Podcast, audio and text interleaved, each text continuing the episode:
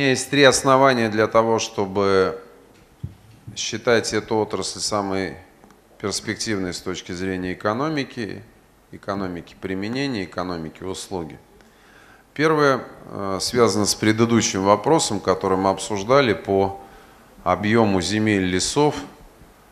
Страна, конечно, явно недооценена, и мы видим, как сельхозпроизводитель сейчас, после 15-20 лет тех перевооружений, очень многие хозяйства, став частными, действительно демонстрируют очень интересную э, экономическую самостоятельную модель и очень себе даже конкурируют на рынках, в том числе внешнем. Это первое. Второе, по лесам.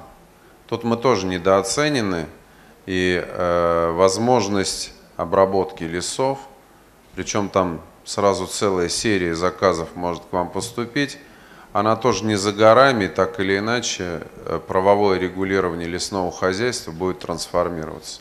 Арктика, но об этом в последние месяцы только ленивый не говорит.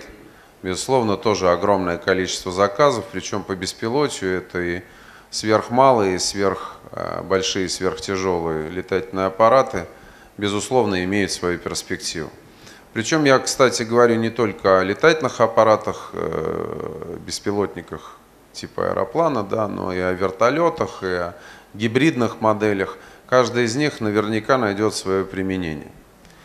А рынок растущий, компетенции очень мало, поэтому я действительно, Сергей Александрович, абсолютно поддерживаю. Мы должны интенсивно вводить нашу работу, даже если когда-то э, претензии или наш скепсис к тому или иному проекту достаточно высоки.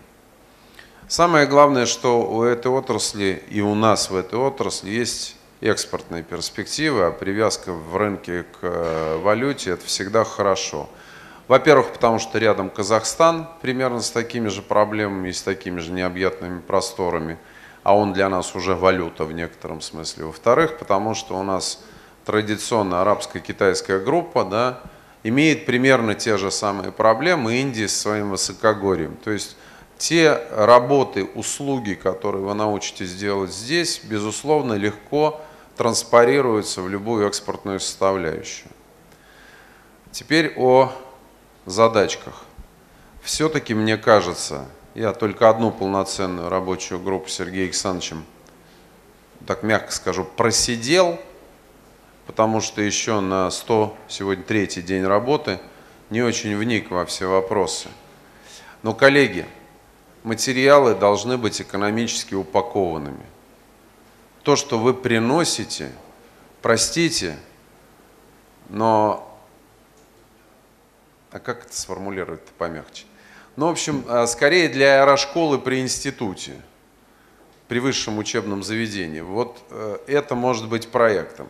Понятно, что у вас горят глаза, понятно, что вы патриоты своего дела, потому что если это было не так, вы с вашим IQ уже давно бы нашли себе применение в другом месте. Но, коллеги, заведите, или давайте мы вместе подумаем о том, как завести нормальную, полноценную, современную экономическую экспертизу. Вот э, представители частных компаний сказали здесь, что, наверное, нам продать ничего не удастся, будем продавать только услугу. Самая страшная штука – это попытаться продать услугу видимости аэронета бюджету в три дорого. Но именно в этом в России все самые большие умельцы. Прошу, давайте переключаться на рынок, давайте поймем, что перед любой исследовательской работой, опытной конструкторской работой, перед серией должны присутствовать частные деньги. Покажите мне этот частный заказ. Пусть НИР, который является ТЗ для будущего НИРа, для вас разработает частник. Найдите его. И государство да вложит, безусловно. Но попытаться идти путем старшего брата, которого так серьезно сегодня критикуют, да, а, что э, государственная поддержка во всем, начиная от неокров, заканчивая послепродажным обслуживанием, обратным выкупом. Такое ощущение, что на российских самолетах россияне должны летать бесплатно после всех этих государственных вложений. Вот давайте, э, система авиационная сейчас очень серьезно, очень интересно трансформируется – очень серьезно встают вопросы государственно-частного партнерства, мне кажется, что Аэронет должен запустить принципиально другое отношение. В начале всегда должны быть частные деньги. И только потом должна пойти не бюджетное финансирование, а должна пойти бюджетная поддержка. Я поддержу этот тезис еще потому, что ничего вы больше продать не сможете. Никаких штук в современной экономике, в современном мире продаваться не будет. Продаваться будет только летный час. Продаваться будет только услуга. Только. И в эту будущую услугу надо научиться в цифре закладывать и все ваше проектирование, и все ваше моделирование, и а, все ваши косвенные затраты. Если вы не выложите это в час, никакой экономики у вас не будет, никакого будущего у вас нет, даже не фантазируйте. Ну и последняя задачка уже к нам, как к рабочей группе. А, Андрей Рамович совершенно четко сформулировал – до производства, до научных работ должны идти экономика и продажи, мы должны видеть рынок, но до продаж и до этой экономики должно идти правовое регулирование.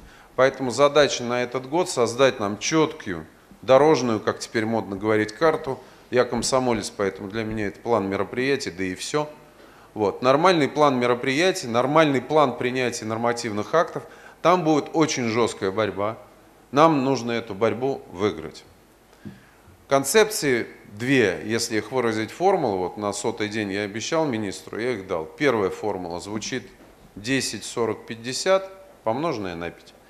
10% частных инвестиций в ТЗ по НИРу, 40% частных инвестиций, которые на 100% должны быть обеспечены бюджетной субсидией, то есть бесплатные оборотные деньги на 5-7 лет под НИОКР. Но если НИОКР через 5-7 лет не реализовал, субсидия заканчивается, а значит по телу кредиту несет ответственность тот, кто, в общем, эту историю запустил.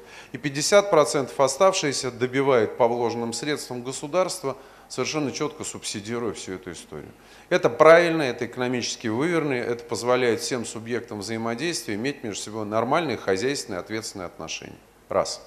Вторая звучит очень просто, 70 на 30. Я считаю, что мы должны в, именно в авиационной отрасли, от беспилотия, заканчивая сверхтяжелыми грузовиками, ввести один простой принцип в кооперацию. Выигравший конкурс предприятие должно получить ограниченно только 70% единого заказа.